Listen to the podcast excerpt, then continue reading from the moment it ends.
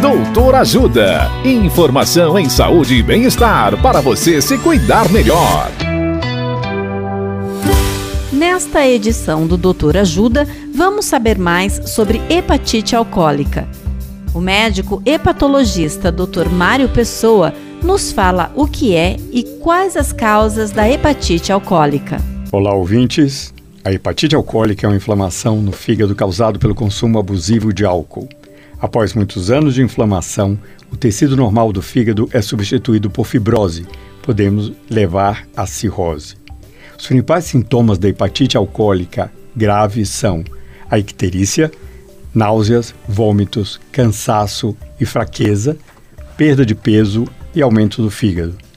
O risco de cada bebida depende de sua concentração de álcool. Por exemplo, a cerveja tem uma concentração de álcool de 6%, o vinho de 12% e a cachaça de 48%.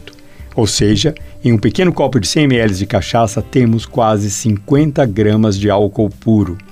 A dose de risco para o homem é de até 40 gramas por dia e para a mulher 20 gramas dia.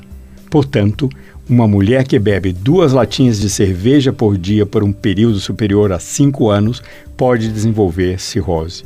Alguns exames de sangue para avaliar a inflamação no fígado, exames de imagem como ultrassom e até a biópsia do fígado podem ser indicados. Em relação ao tratamento, a medida mais importante é a parada da bebida alcoólica, com possibilidade de reverter parte ou total o dano causado pelo álcool. É também fundamental corrigir a dieta para reverter o déficit nutricional causado pela ingesta alcoólica. Caso tenha dúvidas sobre o tema, procure um gastroenterologista clínico ou hepatologista. Dicas de saúde sobre os mais variados temas você encontra no canal Doutor Ajuda no YouTube. Se inscreva e ative as notificações.